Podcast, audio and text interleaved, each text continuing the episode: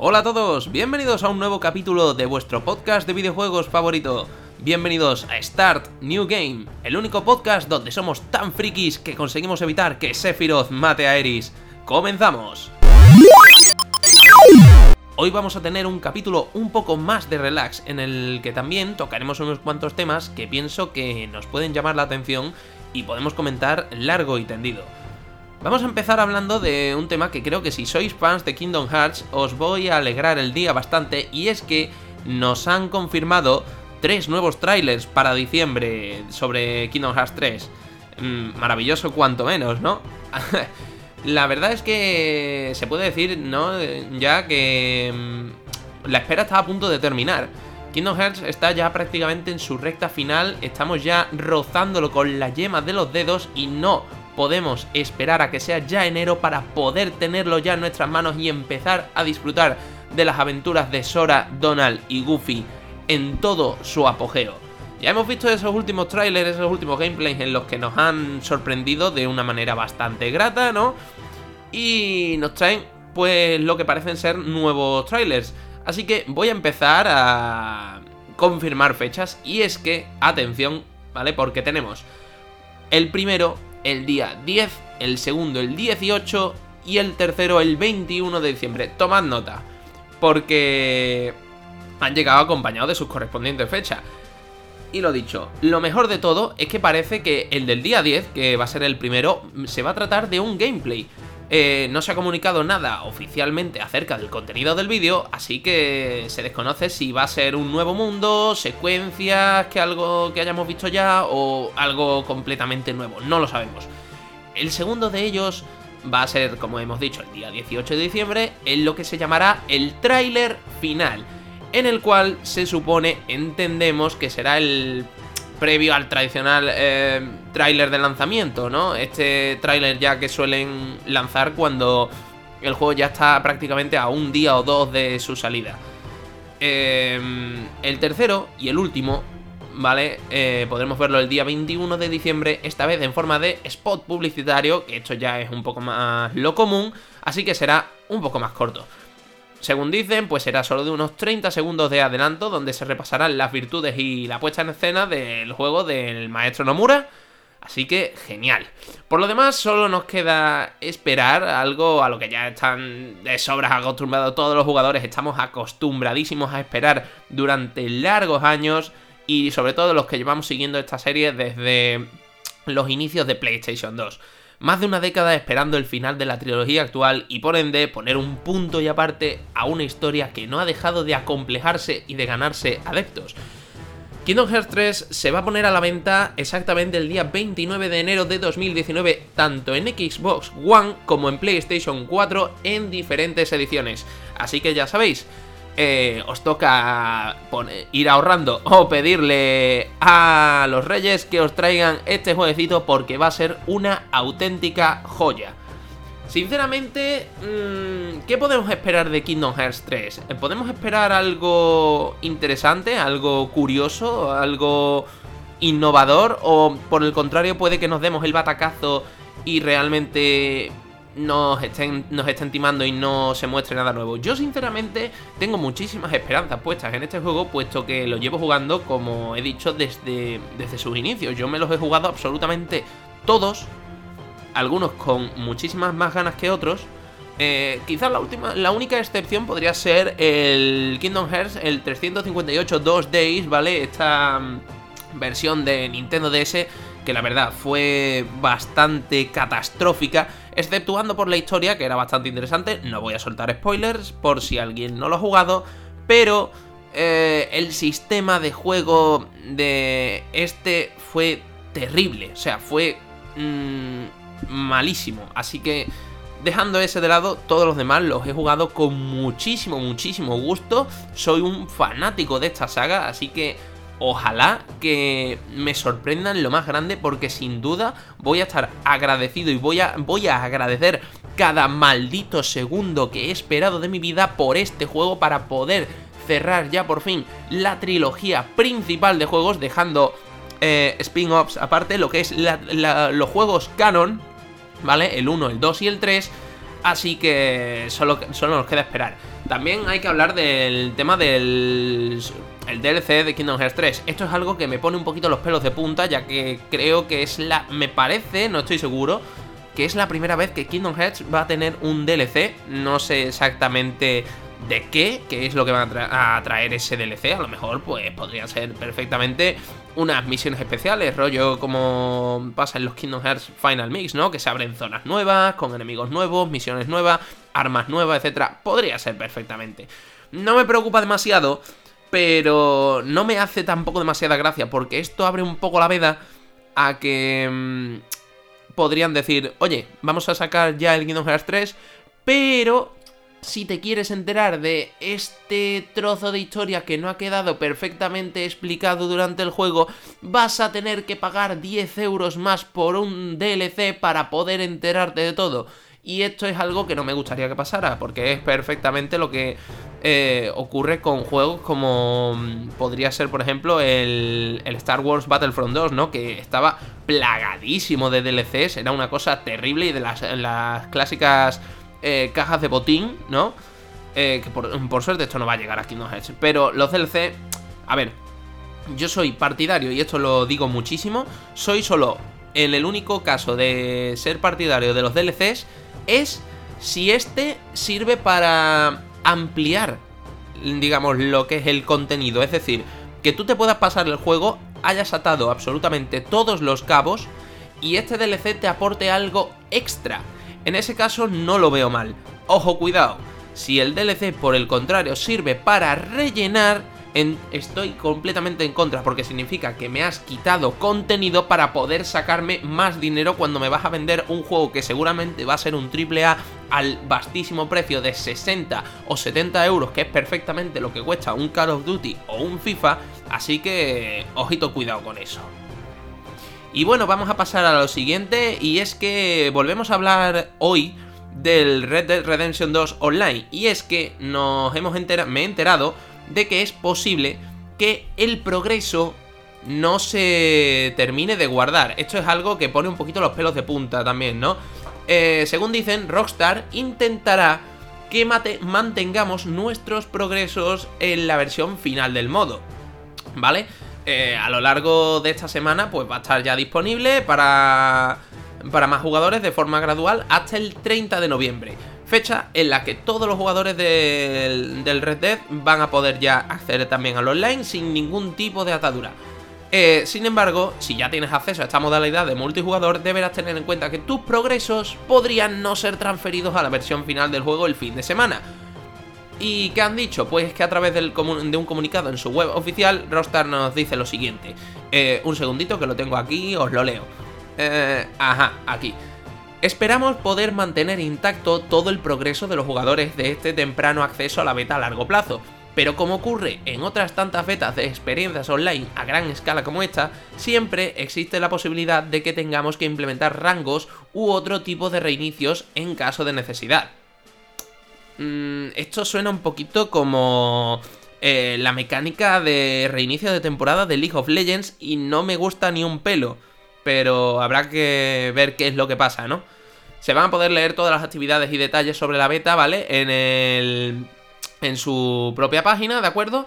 Y desde hoy ya todos los jugadores en su día de lanzamiento, ¿vale? Van tienen acceso al multijugador.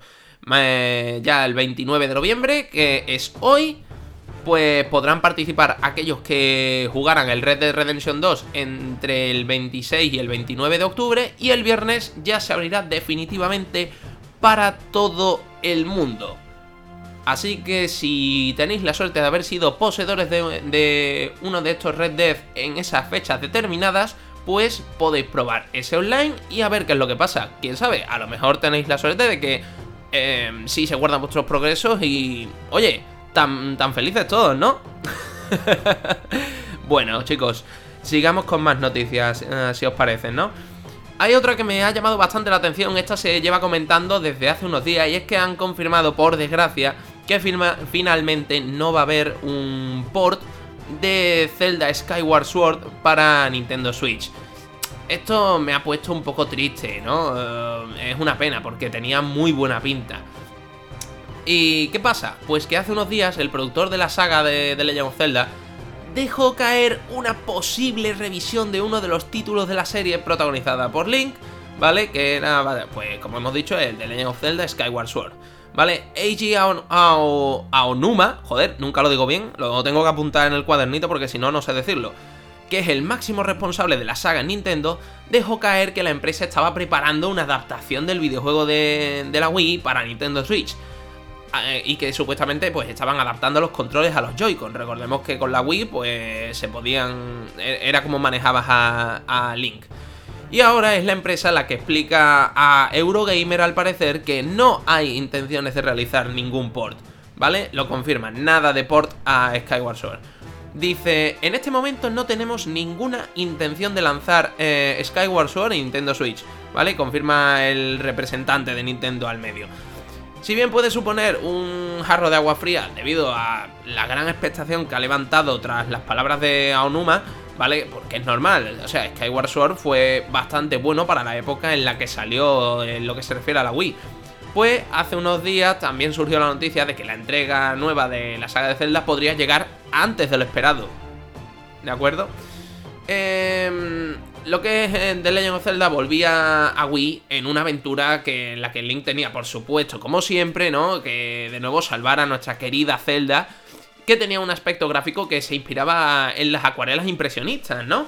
Era bastante interesante, tenía un diseño curioso, bastante curioso, ¿no? Te quedabas en ocasiones, a mí me pasó porque yo jugué el Skyward Sword en su momento cuando tuve la Wii y lo disfruté también muchísimo y me quedaba embobado durante horas observando los paisajes, los motivos de, Link, eh, no sé, me parecía genial.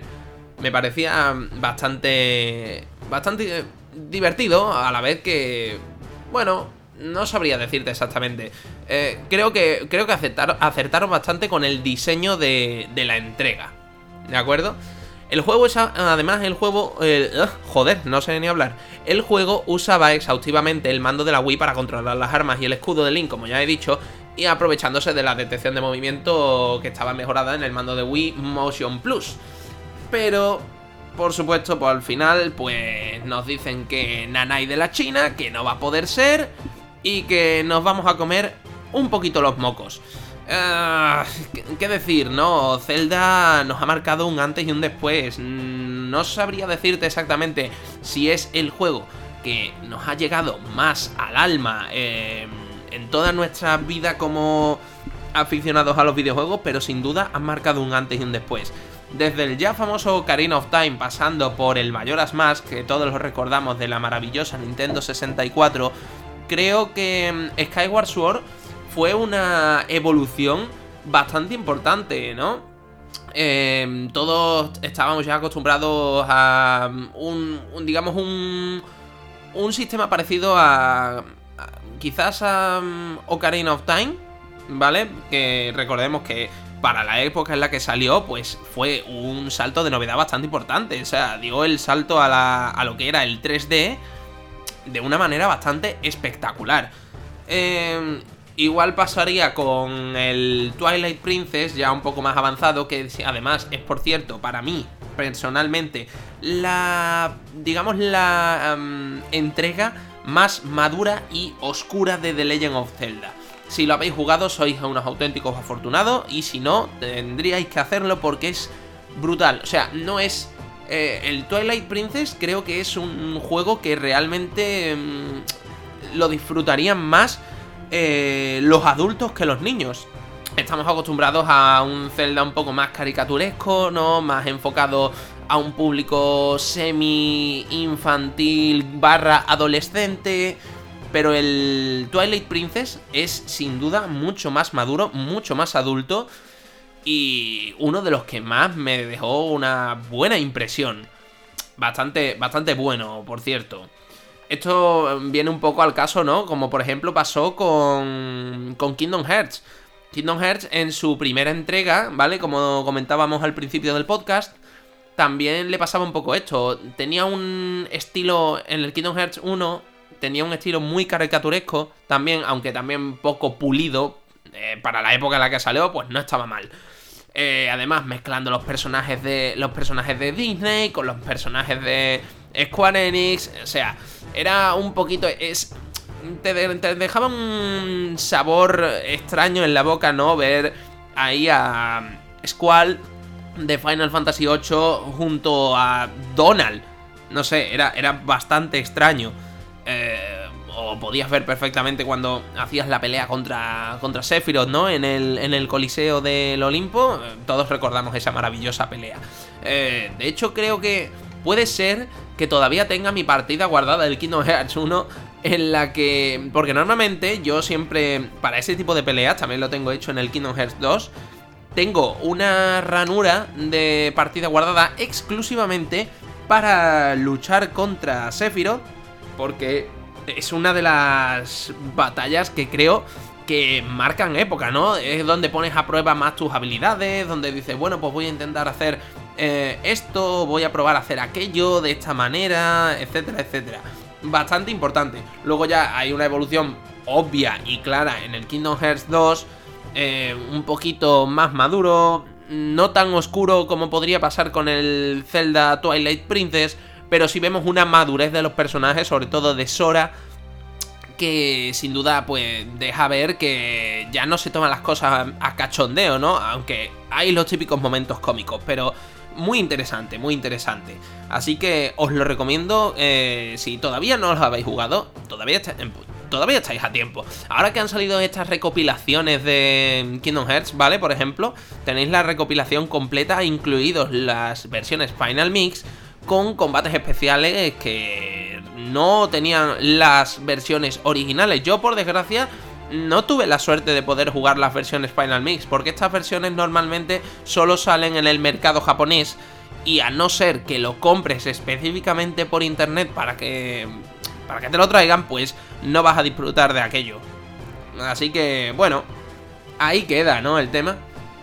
¿Y qué más cositas contar? Bueno, Em, sobre todo, quería también recalcar una cosa que em, me parece. Me parece que Rockstar, ¿vale? Eh, ahora voy a tocar un poquito más el. Voy a ampliar un poco el tema de, em, de Red Dead Redemption. ¿Por qué? Porque. Ojo, cuidado. En el primer podcast hablamos sobre las intenciones del, del, online de Red Dead Redemption 2, ¿no? Y lo comparé un poquito con GTA 6 que sabemos que hay muchísima gente aficionada al, al online de GTA 6 que hace auténticas virguerías.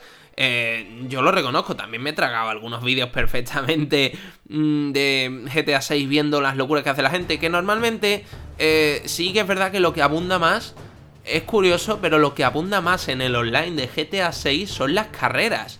En plan, bueno, sí, no está mal, es divertido. Pero creo que se le podría sacar más jugo, ¿no? Eh, pero bueno, al caso. Lo que quiero decir es que en Red Dead Redemption 2 me gustaría que no cayeran un poco, ¿no? En, la, en el teatro como es el, el, el online de GTA 6. Me explico. Me gustaría, por lo menos en opinión personal, que si... Que este online de Red Dead Redemption 2 realmente te aporte algo, no simplemente decir, oye, vamos a juntarnos y pegarnos unos tiritos, como podría pasar, por ejemplo, en un Call of Duty, ¿no? Eh, me gustaría que aportara algo, que le diera algún tipo de valor, eh, pero tampoco me haría mucha gracia que hicieran un sistema, como he dicho casi al principio, eh, rollo League of Legends, ¿no? Que te digan, no, pues mira, tenemos que reiniciar, os vamos a meter rango, reiniciamos, no podemos guardar el progreso, así que, em, yo qué sé, imagínate una cosa así aleatoria, ¿vale? Por poner mm, un, ejemplo, Death by Daylight, ¿vale? Es un juego multijugador de 4 contra 1 en el que tiene un sistema de rangos implementado, en el que empiezas desde rango 20, que es el más bajo, hasta rango 1, que es el rango más alto, que básicamente es ser un, pro.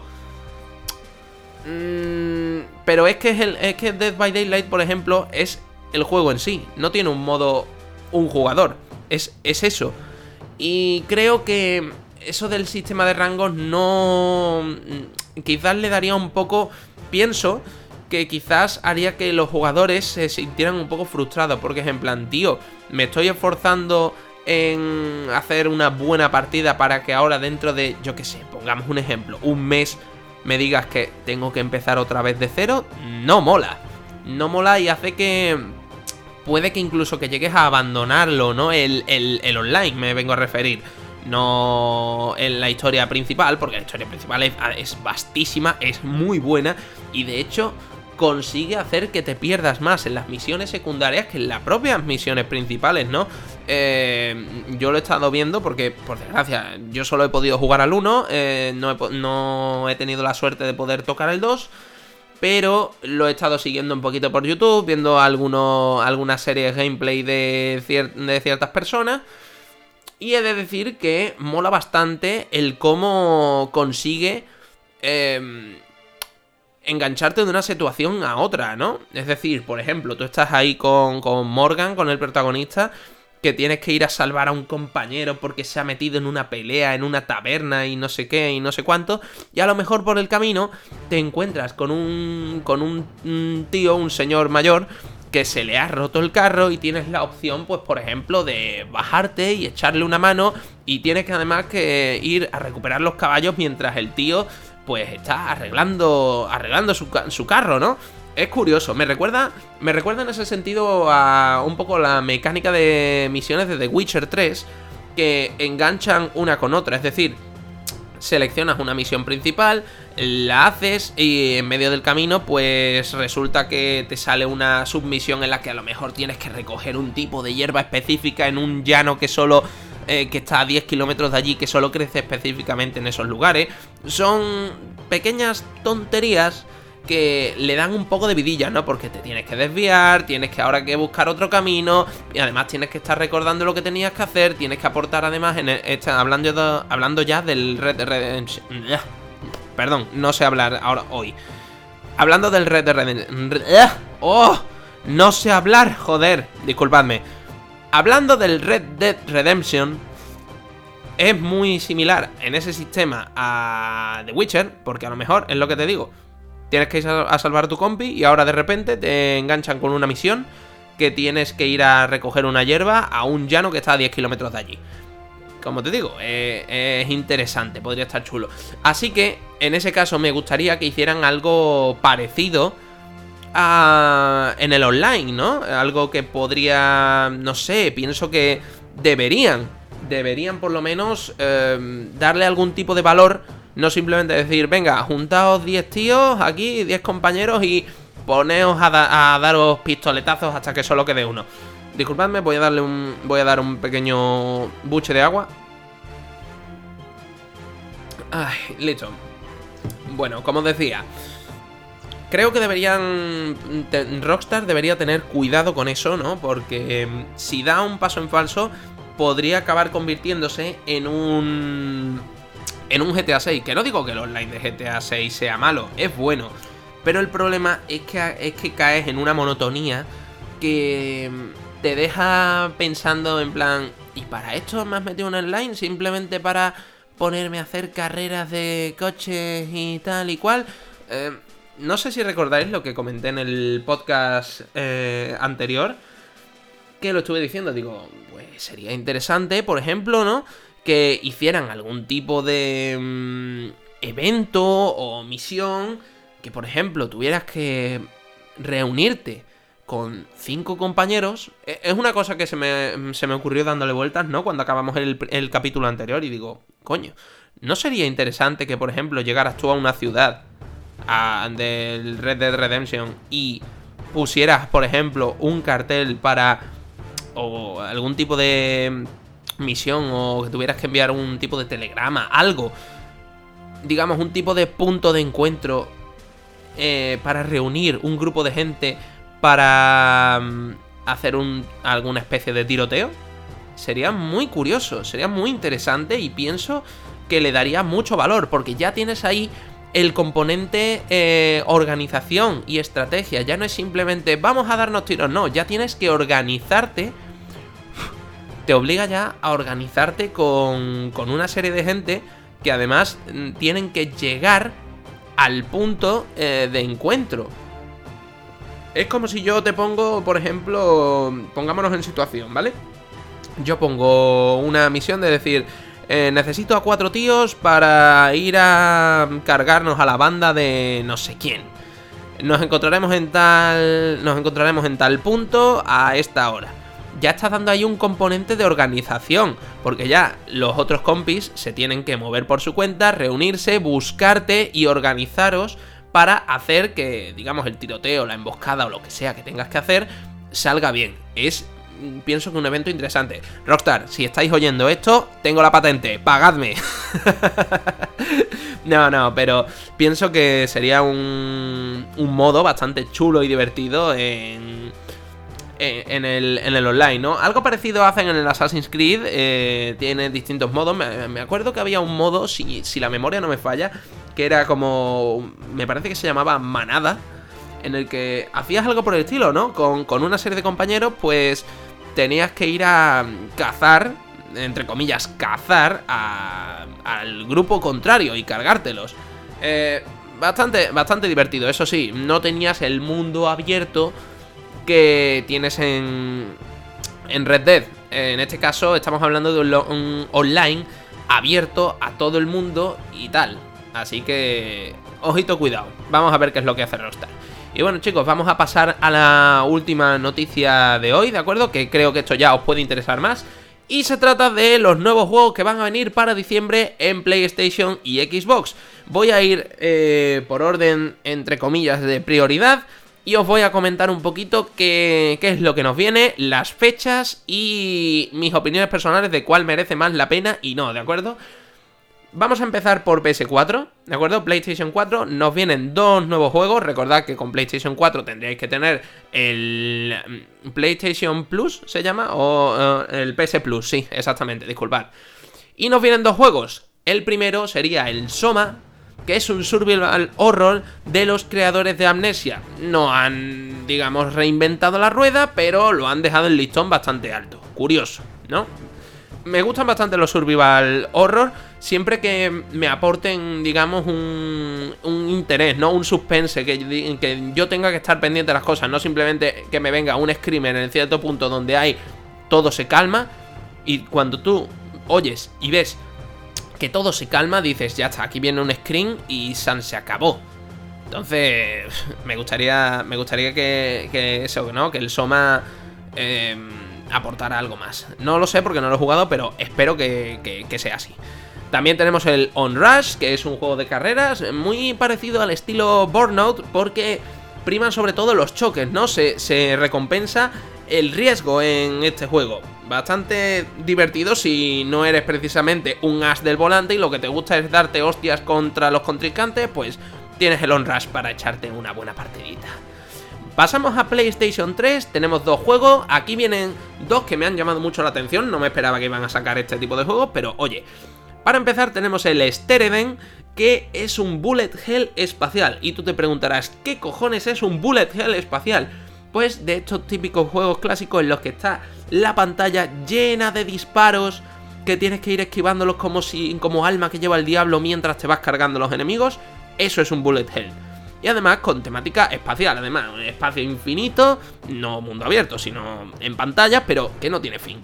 Brutal este tipo de juegos a mí me flipan y soy súper fan de estos juegos. De hecho, mm, me descargo siempre estos juegos en el móvil para jugarlo porque soy súper fanático.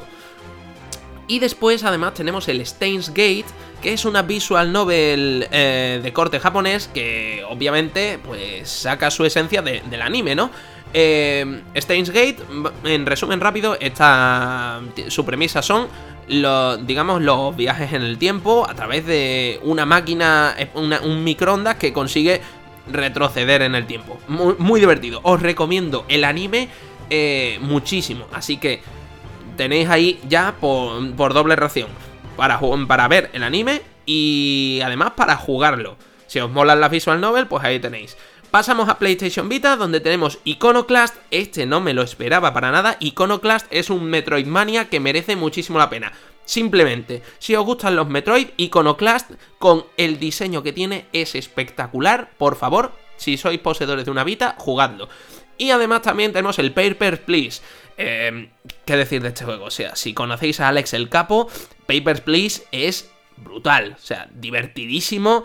Mm, tienes que darle muchísimo al coco, ser rápido, estar pendiente, merece mucho la pena. Así de simple.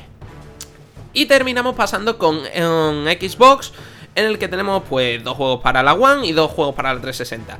En la One tenemos el Cube 2, ¿vale? Que estará disponible, ojo al dato, tomad papel y boli, estará disponible entre el 1 y el 31 de diciembre. Todo el mes de diciembre estará el Cube 2 disponible para Xbox One, ¿de acuerdo? También tendremos, por supuesto, el. bueno, por supuesto, digo por supuesto cuando tampoco lo conocía. Yo me he enterado, me he enterado hoy. El Never Alone, que estará disponible entre el 16 de diciembre y el 15 de enero, ¿de acuerdo? Repito, Cube 2 disponible entre el 1 y el 31 de diciembre y Never Alone entre el 16 de diciembre y el 15 de enero. ¿De acuerdo? Un mes para cada uno. Terminamos con Xbox 360, en el que, ojo al dato, este sí lo he jugado y me encanta, van a traer el Dragon Age 2 del 1 al 15 de diciembre. Solo va a haber dos semanitas para jugarlo, pero este además, eh, al tener retrocompatibilidad, también vas a poder jugarlo en la Xbox One. No hay problema. ¿Quieres jugar al Dragon Age y solo tienes la Xbox One? Puedes jugarlo. Perfecto. Y el último este no lo conocía, eh, pero puede, puede estar divertido si te van si te van los tiros, ¿no? Mercenaries Playground of Destruction. Disponible entre el 16 y el 31 de diciembre, ¿vale? De Xbox 360, también retrocompatible con Xbox One, así que ningún problema, todo maravilloso y perfecto. Y en resumen, esos son los juegos que nos vienen este diciembre. Bastante curioso. Sobre todo me ha llamado la atención que sacaran el Iconoclast, el Papers y el Dragon Age. No me lo esperaba para nada. Del Lester Eden sí me lo podía esperar un poquito más, ¿no? Porque para PlayStation 3 pues tampoco se iban a esforzar mucho en darle al cogo decir ¿qué juego sacamos que sea potente? No, sacamos un Bullet Hell así de corte clásico y pa'lante. Pero lo del Dragon Age me ha encantado y el Papers, Please me ha enamorado. Genial. Y bueno chicos, damas y caballeros, esto va siendo todo por hoy, va siendo hora de, de cortar el podcast. Recordad que estamos siempre, sobre todo en la plataforma principal, en anchor.fm barra start new game. También estamos ya disponibles en Spotify, además de en otras plataformas. Dentro de poco estaremos disponibles en iTunes y con suerte también en Google Podcast de aquí a poquito tiempo. Nada más que decir, podéis seguir, eh, podéis seguirme en redes sociales, en arroba, taz-maniac, ¿vale? Mi Twitter personal, ya sabéis que soy yo quien hace este podcast. Y nada más que decir, me alegro muchísimo de que os hayáis quedado hasta el final si es así. Y nos vemos en el próximo capítulo, gente. Hasta pronto.